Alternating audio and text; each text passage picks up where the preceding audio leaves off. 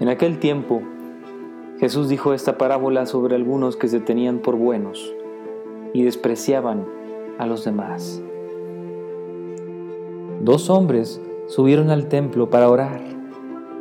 Uno era fariseo y el otro publicano. El fariseo erguido oraba así en su interior.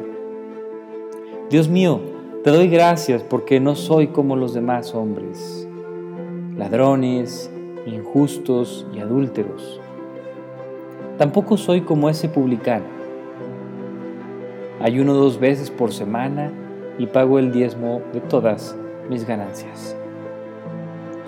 El publicano, en cambio, se quedó lejos y no se atrevía a levantar los ojos al cielo.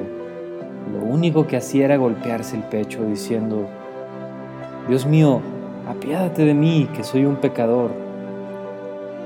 Pues bien, yo les aseguro que éste bajó a su casa justificado y aquel no, porque todo el que se enaltece será humillado y el que se humilla será enaltecido.